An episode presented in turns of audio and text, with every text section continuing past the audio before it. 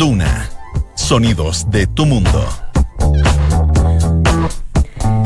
Dos de la tarde y un minuto. ¿Cómo está? Muy buenas tardes. Bienvenidos a la tercera PM junto a Radio Duna en esta tarde de lunes 6 de mayo de 2019. A esta hora hay 20,5 grados de temperatura en la región metropolitana y se espera para mañana martes también nublado y extremas entre los 9 y los 23 grados. Así una mañana con harta noticia, así que vamos de inmediato a revisar las principales notas y reportajes que ya están disponibles en la tercera PM.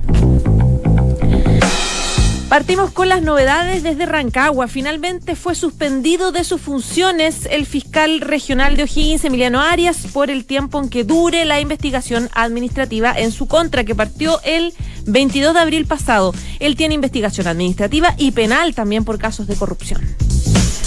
Dobra Lucic es candidata del gobierno para la Corte Suprema y está cuestionada por varias razones, tanto en el oficialismo como en la oposición. Falló en una causa del Banco de Chile pese a estar inhabilitada. La Corte Suprema también la investiga por la nominación a un cargo de un cercano a ella que tiene antecedentes penales y una supuesta querella en su contra por falsificación de instrumento público, razón por la cual sectores políticos de manera transversal están cuestionando esta nominación.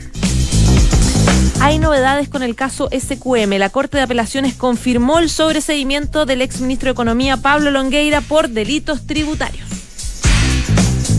El obispo Eduardo Durán contra el muro, los sectores que se disputan el control de la catedral evangélica. El obispo la ha pasado mal luego de conocerse esta investigación por lavado de activos y los detalles también de su vida personal, sus relaciones de pareja, etcétera. Él no puede salir a la calle, ha recibido amenazas de todo tipo, etcétera. Es el principal contrincante de Evo Morales para las presidenciales de octubre y está en problemas. La investigación que podría poner en riesgo la candidatura de Carlos Mesa en Bolivia. Todo por un depósito de 30 mil dólares que recibió en 2009 por un ex coronel que hoy está preso por vínculos con el narcotráfico. Dos de la tarde y tres minutos. Vamos de inmediato a, a, revisar una de las principales notas que les conté en titulares. Tiene que ver con las novedades desde Rancagua, Emiliano Arias y esta investigación estas dos investigaciones que van por cursos distintos, penal y administrativa. Finalmente, algo que se esperaba, digamos, o que era una alternativa, fue suspendido de sus funciones este fiscal de la región de O'Higgins. Queremos conversar sobre este tema y estamos aquí con Juan Manuel Ojeda, que es periodista de Nacional de la Tercera. ¿Cómo estás, Juan? Bien, ¿y tú, José? Bien, pues era algo esperado, ¿no? ¿Qué pasara. O sea, estábamos atentos a, a, a si este iba a ser una medida que, eh, que, iba a tomar el fiscal nacional Jorge Abbott. Y, y, finalmente esto fue algo que se concretó hoy día a mediados, alrededor de las 12 de la tarde. Uh -huh. Y esto le pone mucha complejidad a la situación eh, que está atravesando el, el, fiscal regional de O'Higgins. Eh, Emiliano Arias.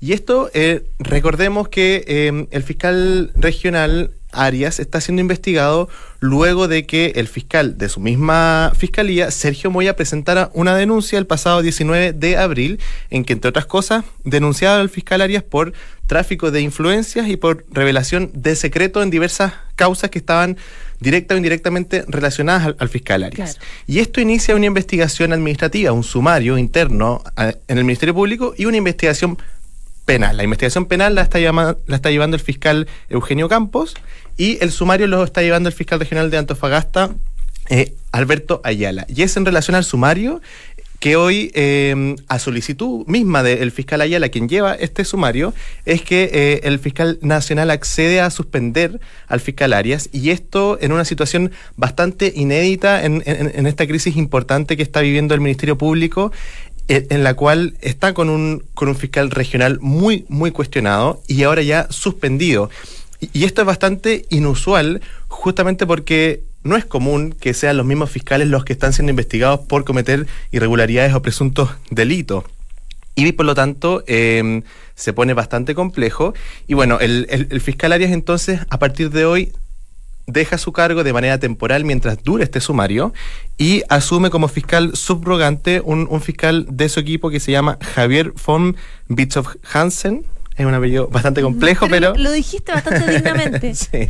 Así que él asume como fiscal regional subrogante. Eh, y bueno, el, el, fiscal Arias entonces va a estar suspendido y la razón uh -huh. por la cual el fiscal Ayala le pide al fiscal Abbott que, eh, que suspenda a Emiliano Arias es justamente para poder asegurar el éxito de la investigación y poder garantizar que abogados u otros fiscales adjuntos o jefes puedan declarar de forma libre y sin presiones. Y eso es bastante importante porque cuando hay una investigación sumaria, eh, las personas que van a declarar son sus mismos compañeros de trabajo. Entonces es bastante complejo que un fiscal declare en contra de su jefe superior jerárquico y, por lo tanto entonces esta, esta suspensión que se considera como una medida preventiva, entonces eh, es tomada por el fiscal Abbott justamente para asegurar que la gente pueda, sin presiones, etcétera, el poder declarar y aportar con los antecedentes que puedan hacer eh, en el sumario que está llevando el fiscal Ayala. Ahora, ¿se esperaba que esta suspensión fuera por la, por la investigación administrativa? Porque ah, varios planteaban que finalmente se iba a solicitar por la investigación penal que hay de. Sí, al menos lo que se lo que se comentaba entre las personas que, conocen de este proceso hasta la semana pasada, eh, lo más probable era que si venía la, la suspensión es que ocurriera justamente por la, por la investigación administrativa, porque eso ya tiene que ver directamente con sus mismos compañeros de fiscalía, con asesores, con abogados, etcétera.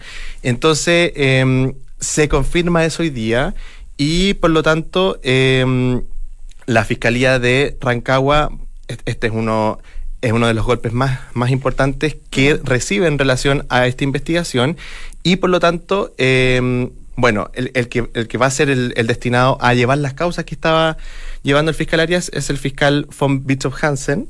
Eh, y también otra cosa que, que, informó la Fiscalía Nacional es que se va a reforzar eh, los equipos de los fiscales que están investigando las causas de la iglesia. Y esto es bastante importante. Eso te iba a preguntar, porque Arias te, iba a preguntar qué iba a pasar con esas causas, porque Arias tenía, de hecho, conjunto de, de todos los casos. Sí, o sea, el, fiscal Arias es el que lleva la mayoría, por no decir quizás el 80% o el 90% de, de todas las causas que está investigando el Ministerio Público por presunto abuso sexual de sacerdotes de la Iglesia Católica. Y por lo tanto habían muchas dudas respecto de las víctimas o de los defensores de las víctimas respecto de qué va a pasar con, con estas causas cuando el fiscal Arias estaba en una situación bastante compleja. Bueno, hoy día la Fiscalía Nacional informó que junto con suspender Em, la Unidad Especializada en Derechos Humanos y Delitos Sexuales, que es una unidad que pertenece a la Fiscalía Nacional, va a reforzar el equipo de la Fiscalía de O'Higgins con abogados, etcétera, eh, justamente para poder seguir llevando adelante estas causas, que son bastantes, eh, en un equipo que ha sufrido bastantes bajas, porque, por ejemplo, eh, Sufrió ahora la baja del fiscal Arias y anteriormente ya había sufrido la baja del fiscal Sergio Moya, que era el, jefe de alta complejidad, quien fue sacado de O'Higgins de forma temporal y llevado a la fiscalía acá, a la Metropolitana Sur, justamente a cargo de, eh, de forma especial de la investigación contra los jueces de Rancagua. Entonces, el equipo de fiscales que estaba llevando estas causas, eh, investigando a los sacerdotes, ya se había visto disminuido y por lo tanto e, este refuerzo es bastante importante por la cantidad de causas, por la cantidad de, información que son y la cantidad de diligencias pendientes o por hacer. Por lo tanto, se refuerza ese equipo eh, y según comentan, eh, la fiscal Andrea Rocha, que pertenece a ese mismo equipo, es, quien también va a estar liderando esas investigaciones. Eh, también quería preguntarte otro tema, Juan Manuel a propósito de una publicación que hiciste tú por el caso del obispo Durán. ¿Qué hay novedades con eso? Eh, bueno, recordemos que él está siendo investigado por lavado de, activos, eh, que un escándalo bien importante por, su vida personal, su vida de, pareja, etcétera, etcétera. Él está ahora con problemas bien graves.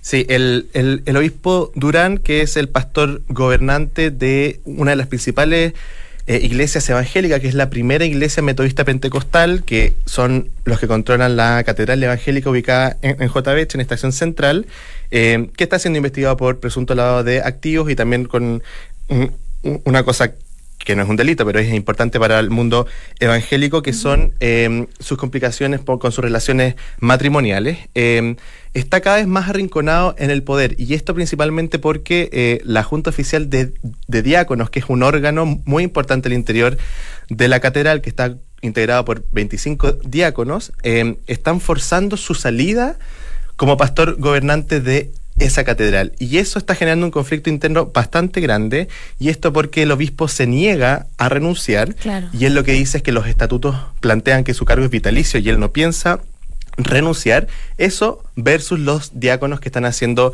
las jugadas correspondientes justamente para sacarlo de JBH. Incluso, y esto es algo que va a ocurrir el sábado de esta semana, eh, los diáconos citaron sin, sin su consentimiento a una asamblea extraordinaria en la Catedral de Chillán Viejo eh, justamente para discutir su destitución y nombrar a un nuevo sucesor en su cargo. ¿Y podría concretarse ahí la destitución? Como un golpe de Estado, básicamente. Podría concretarse y lo que plantean los cercanos y el propio obispo Durán es que los estatutos de la iglesia, o sea, las reglas que plantean de cómo se puede sacar a un obispo no, están de su lado porque estaría estipulado que es vitalicio. Y por lo tanto existe una posibilidad de que este conflicto se pueda judicializar justamente para poder obstaculizarlo y que el obispo Durán pueda seguir reteniendo el poder a cargo de la, de la Catedral Evangélica. Ya, pues Juan, está disponible entonces en la tercera.com Durán contra el muro, los sectores que se disputan el control de la Catedral Evangélica, una nota hecha y preparada por ti. Muchas gracias. Gracias a ti. Que estés muy bien. Chao, chao. Esto es La Tercera PM con María José Soto. Dos de la tarde y once minutos. Vamos de inmediato a revisar otros de los temas importantes del día y tiene que ver con Dobra Lucic, que es candidata del gobierno para integrar la Corte Suprema y está muy cuestionada durante las últimas horas por varias razones, em, por varios casos, por varias acusaciones que han hecho que tanto en el oficialismo como la oposición estén diciendo, bueno, este nombre parece que no serviría, lo que pone en problemas a la moneda. Y precisamente en la moneda está Isabel Caro, que es periodista de política de la tercera. ¿Cómo estás, Isabel? Buenas tardes. Hola, José. Buenas tardes. Bien, ¿y tú? Muy bien, pues eh, Isabel, bueno, hoy día, como es habitual de los días lunes, hay reuniones de comité político entre los ministros políticos y los presidentes de partido de Chile. Vamos, este tema, precisamente el de Dobra Lucich, ¿fue tocado?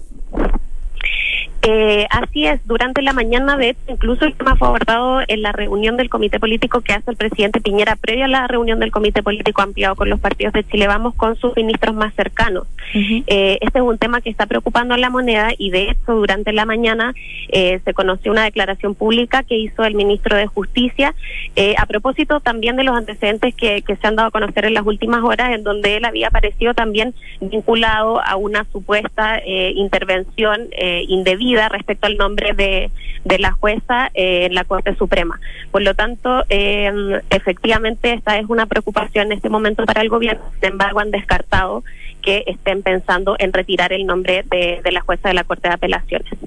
Hasta ahora, según eh, la nota que ya está disponible, que hiciste tú junto a Paula Catena y Catalina Aninat, hay cuatro razones fundamentales por las cuales está recibiendo varios cuestionamientos. Una es lo que tú decías, em, esta publicación de Radio Bio donde se habla de que ella falló en una causa civil a favor del Banco de Chile en febrero, pese a estar inhabilitada porque tenía una situación personal, digamos, con el banco. Segundo, también que la Corte Suprema investiga por qué eh, una persona cercana a ella, que es John Campos, fue nombrado como suplente en la quinta notaría de San Miguel, pese a tener antecedentes penales. También, según una publicación de interferencia.cl, eh, habría, se habría ingresado una querella criminal em, contra ella, contra Lucid, por presuntos delitos de falsificación de instrumento público.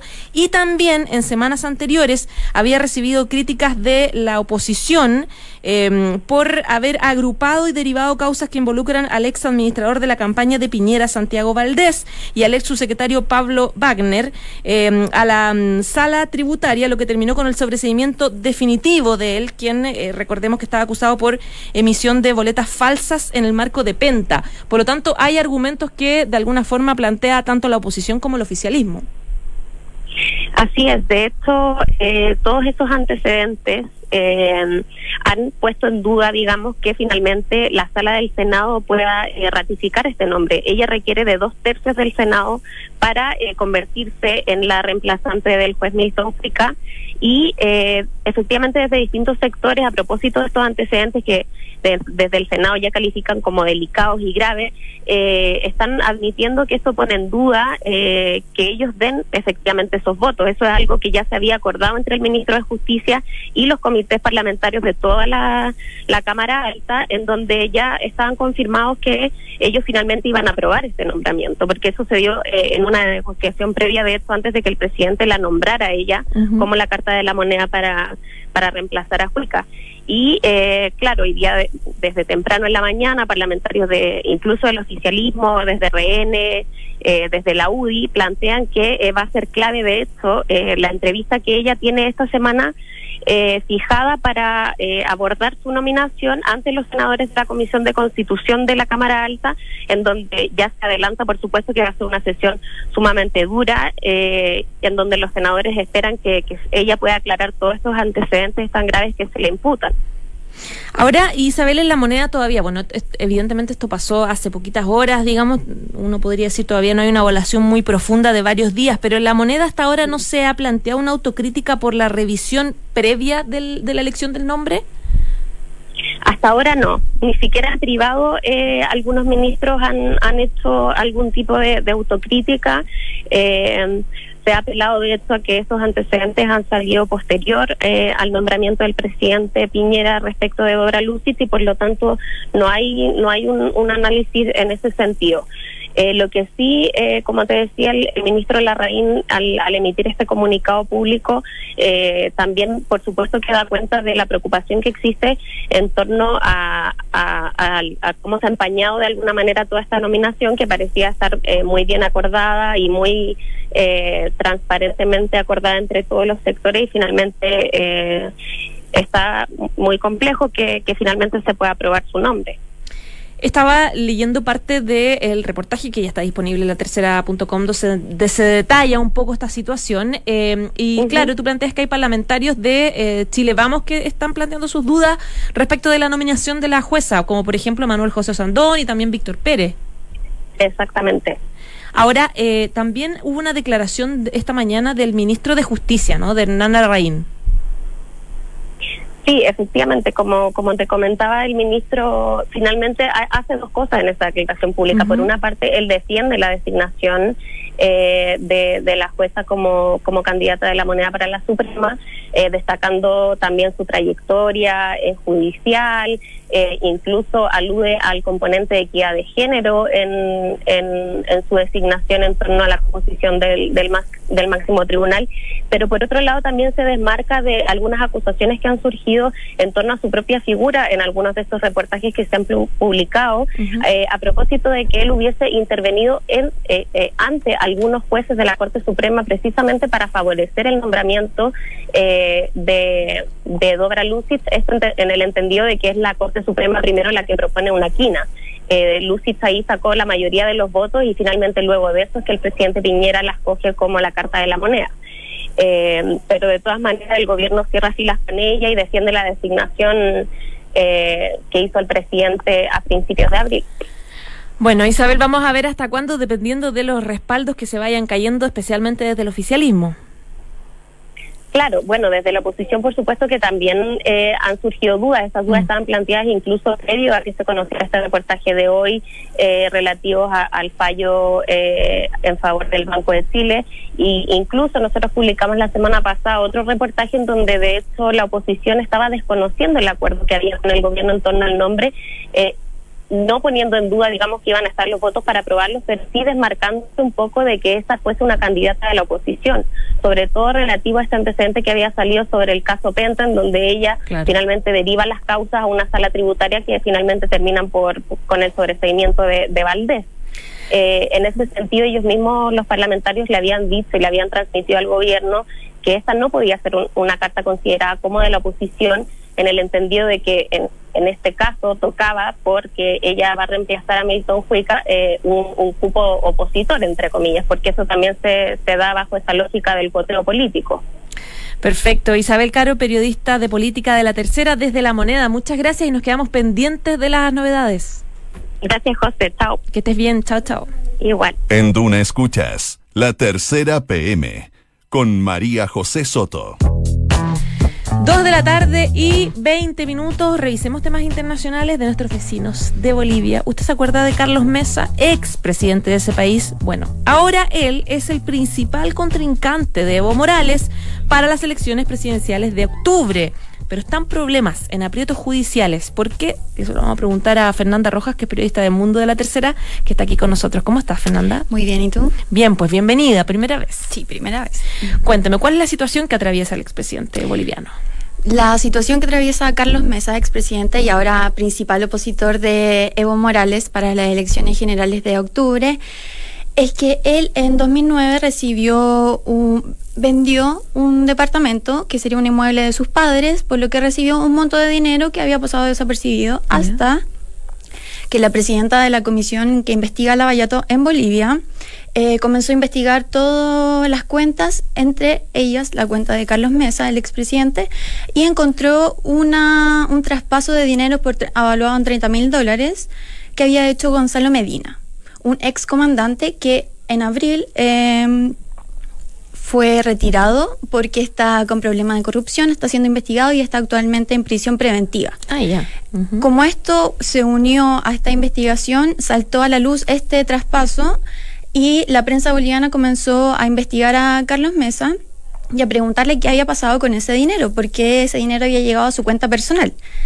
Eh, Carlos Mesa durante los primeros días, como está en plena campaña, eh, pasó desapercibido, no quiso dar comentarios al respecto, hasta que eh, la presidenta de la Comisión de Lavallato en Bolivia dio una conferencia de prensa en que declaró que esta situación era irregular y que iban a presentar un requerimiento en fiscalía.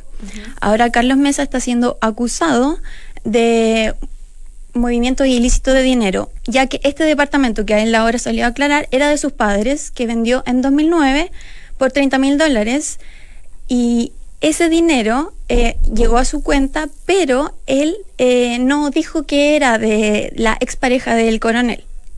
O sea, no. O sea, la transacción fue a través de la expareja. La transacción fue a través de la expareja, por lo que él ahora negó que no tenía conocimiento que este dinero había estado relacionado con este coronel que está acusado de corrupción. O sea, él solo dice es de mi, es de mi padre, en el fondo. Claro, sus padres ya están fallecidos. Entonces, de la, de la venta del departamento claro, de mi papá. De la venta del departamento de mi papá, eh, este dinero me llegó y está todo eh, en orden. Él salió a hablar el abogado de los padres que ya están fallecidos, como te comentaba. Y él dice que está todo en orden. Pero aquí salta la duda de que estos dineros podrían estar relacionados con vínculos de narcotráfico, como este coronel está haciendo, eh, está en prisión preventiva ahora. Salió esto. Además, eh, las otras dudas que se arrojan con este caso es que él, él recibió los 30 mil dólares, pero cuando fue a inscribir en la municipalidad dijo que la propiedad había sido evaluada en 19 mil dólares. Entonces, ¿qué pasa con esa diferencia de dineros? Además, eh, él recibió el dinero en 2009 y la compra fue recién hecha eh, en 2010. Entonces, estas dudas llevan a que hoy a las 3 de la tarde eh, Carlos Mesa se presenta a la fiscalía para decir qué pasó con ese dinero y tratar de averiguar si ese dinero viene de, de la corrupción y vínculos Claro. con el narcotráfico. Ahora, Fernanda, claro, esto está recién empezando en el caso Recién de Carlos Mesa. Eh, ¿Cuál es el contexto político en eh, Bolivia? Porque uno dice, claro, parece como sospechoso que justo ahora aparezca eh, este caso, justo él empieza a desfilar en la fiscalía en medio de una campaña política, cuando Evo Morales está evidentemente con problemas para poder mantener eh, mantenerse por una nueva administración. ¿Cuál es el contexto de los últimos meses, como para entender un poco en qué situación están las elecciones en Bolivia? Carlos, Carlos Mesa llega, eh, él era vocero de la demanda ma- marítima, por si la gente recuerda, eh, y él llega eh, de la ¿Alguna nada. vez fue partner de Evo Morales para Claro. defender ante la Haya? Ellos han tenido una relación de altos y bajos. Han sido enemigos y amigos en el tema de la demanda marítima. Y él lanzó su candidatura justo cuando Evo está siendo sumamente criticado en Bolivia porque eh, hay que recordar que lleva 12 años en el poder y que realizó un, un referéndum en 2016 donde la gente le dijo que no quería que sea candidato nuevamente. Claro. Él hizo caso omiso a esto y es nuevamente candidato, lleva 12 años en el poder. Entonces llega eh, estas elecciones que se van a dar en octubre, llega muy mal visto y Carlos Mesa, por el contrario, con el tema de la demanda marítima, tuvo mucha popularidad, mucho respaldo. Entonces él llega como el principal opositor y el único candidato de oposición que podría vencer a Evo Morales en las urnas. ¿Evo Morales sigue siendo el candidato más con más respaldo en, en las encuestas? Depende de la encuesta, de- pero ellos siguen muy, muy cerca. En el tema de la encuesta y en una segunda vuelta, eh, Mesa ganaría a Evo Morales. Le Claro. quitaría su trono, por así decirlo. Por lo tanto, un contrincante importante, Carlos Mesa, en ese Importantísimo. sentido. Claro. Ahora, eh, ¿cuál es la situación que está viviendo Evo Morales o que ha vivido en los últimos meses después de la Haya? Porque se debilitó muchísimo después de la elección de la Haya, después de la derrota, incluso se le cuestionó la plata que gastó, eh, haber ilusionado a la gente, un poco la estrategia comunicacional se le cuestionó, la relación con Chile, el desgaste que significó ir a la Haya y perder de manera tan estrepitosa. Eh, y por lo tanto, sin embargo, él, claro, yo lo que uno entiende también es que Evo Morales también ha destacado mucho de su gestión el haber apoyado los números, a tener buenos resultados económicos de crecimiento económico. Entonces, ¿cómo han ido los últimos meses de gestión de él? Bueno, los últimos meses de la gestión de Evo Morales han sido bien duros porque eh, se destaparon en diciembre pasado unos escándalos de corrupción al interior de la policía. Primero en la policía de Oruro, eh, después en la academia de policía, donde los padres pagaban para que sus hijos tuvieran el cupo asegurado y ingresar. Y ahora lo que ocurrió en Santa Cruz, donde el ex coronel Medina está vinculado con un narcotraficante.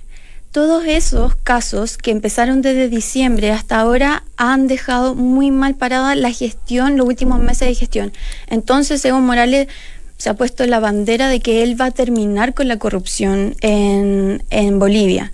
Entonces, este caso podríamos decir que le calza justo eh, en un año electoral donde deja muy mal parado a su principal rival y le podría servir para sumar votos al presidente boliviano.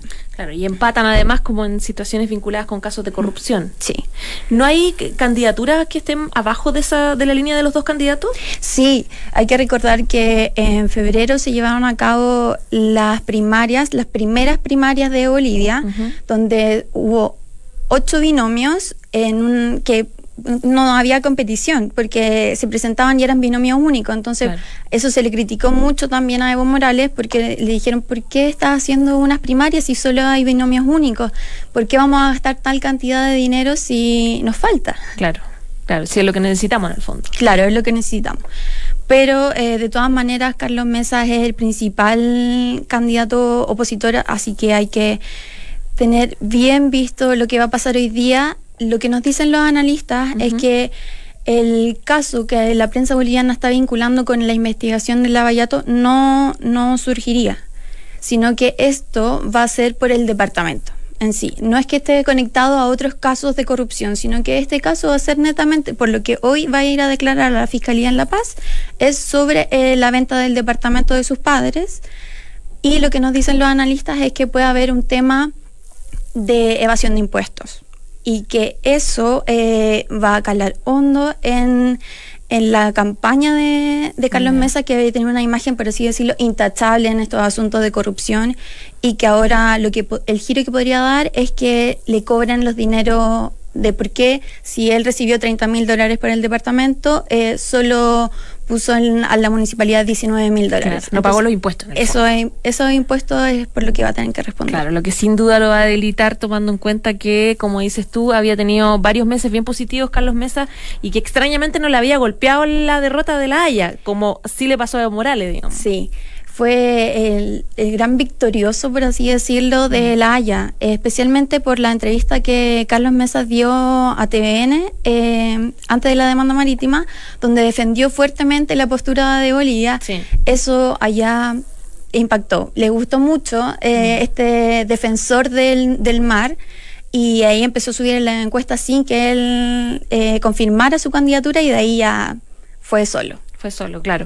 Ya, pues vamos a seguir entonces con más novedades a propósito de Carlos Mesa y estas explicaciones que va a dar hoy día en la Fiscalía. Muchas gracias, Fernanda. Bienvenida nuevamente. Muchas gracias a ti. Que estés muy bien. Chao, chao. Chao. 2 de la tarde y 29 minutos. En Sinergia Inmobiliaria piensan cada proyecto de casa o departamentos como si fuera único. La distribución de los espacios, diseño vanguardista y terminaciones que encantan. Sinergia Inmobiliaria, espacios bien pensados. Conócelos en isinergia.cl. 2 de la tarde y 30 minutos. Ya nos vamos. Muchas gracias, como siempre, por informarse con nosotros. Y quédese aquí en Radio Duna porque ya viene la próxima carta notable del día. César Vallejo pide un favor. Chao, chao.